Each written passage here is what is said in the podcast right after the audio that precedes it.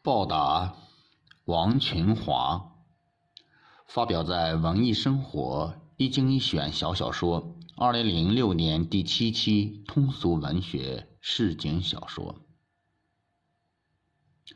他跟妻子说，钱只把一半给了爸过年，好不容易才回老家，还把一半的钱又带回来干什么呢？妻子有点奇怪。他迟疑了一下，才告诉妻子：“乡下老家祖屋背后巷子的一个念高二的男孩子，家里穷。每当一一娘一的把过年卖肉、卖油、卖米、卖对联的钱全省下来，也没法凑齐学费。于是啊，他把一半的钱塞给了学生。妻子说：‘给了就给了吧。’”没过多久，他接到学生写来的一封信，有一段话让他很感动：“这人生最艰难的时刻，是你推了我一把，否则我的双脚就像灌注了江水一样，永远不能迈向美好的生活。我这一辈子都要记住你，报答你。”妻子说：“还有人想着报答你，真是一件高兴的事。”几个月以后，当想起这又是一个新学期的开始，那学生又该为学费犯愁了吧？他托老家的人一打听，果然如此。他跟妻子说：“要不再帮一帮吧，前面的忙不是白帮了。”妻子点点头，又犯愁地说：“只是这手头……”他显然已经琢磨好了，说：“要不让女儿不再上全托了，反正幼儿园离家也才四站路。”我去骑单车接吧。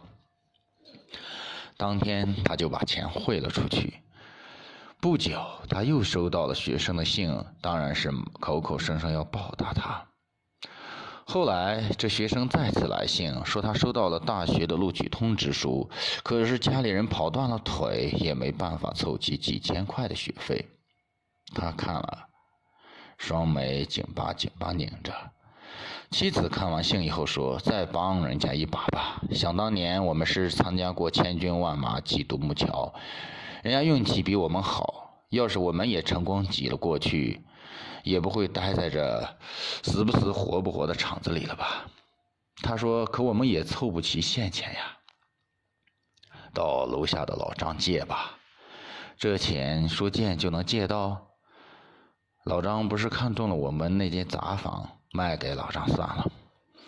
我先前有个想法，要是厂子真的不行了，把杂房改成一间小饮品店也行。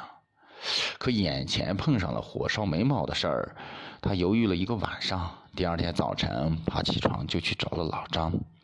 没多久，他拿着五千块的票子回来了。那学生又来了一封信，说全家人都非常感激他，全家人都要报答他。学生还发誓，大学毕业以后一定要来给他直观的回报。什么是直观的回报？妻子问他，一笑，不是东西都是钱呐，十有八九是钱吧。这孩子，妻子虽然觉得那钱不能收，但看了学生这封信，已经感到了满足。终于，那学生再上一个学期就要毕业了。那学生又来信说自己家了雪灾，几头菜牛冻死了，弄得最后一个学期也没法再上了。他呆了，怎么办呢？妻子得了急性肾炎，一直在吃药。眼前他正打算去给妻子买下一个疗程的药，而且他手上也只有给妻子买药的这笔钱了。他叹了一口气，出了门。回来时，他提着一袋子药。当妻子吃了新买回的药几天以后，他在睡觉前问妻子：“吃这药没什么反应吧？”“没有，跟上回的药一样。”他咬了一下牙，又问：“这回的药你还是一次吃两颗？”“嗯，跟上回的药相比，这回的药要一次吃四颗才符合医嘱。我知道你这回买的药含量比上回小了一半。”他一惊，那你怎么不说我？我看到了那个学生的来信，我猜你肯定把钱省一半给那学生了。你做的对，最后拼一把老命也要帮。